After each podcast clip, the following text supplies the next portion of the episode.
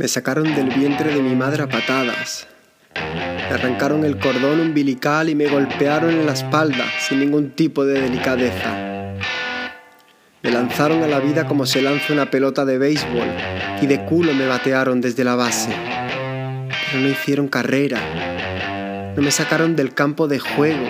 No me cortaron la respiración. No me despeinaron. Y sin saberlo, crearon un monstruo de revolución.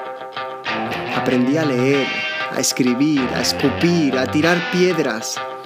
Aprendí a crear mis primeros artefactos explosivos con aguarrás y papel de aluminio, primero. Con tornillos, cristales rotos y una olla.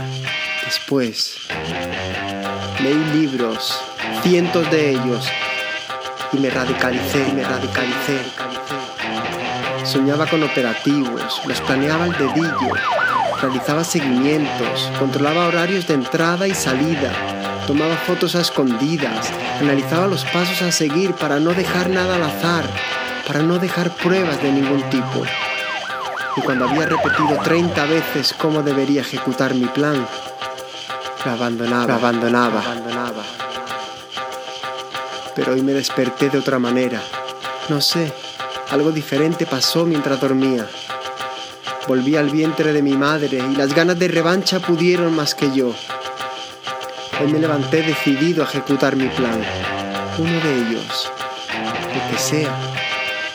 Quizá el de eliminar a don Juan Ramírez del campo, el ginecólogo que me golpeó con fuerza en la espalda. Su plan lo tengo más que estudiado. Hoy lo haré. Con él empezará mi revolución. Ya él todos lo odian. Todos saben que es un misógeno que se acuesta con la que se le ponga por delante. Es un familias. Se merece ser el primero. Se merece ser la primera víctima de esta revolución. Se lo merece. Se merece morir.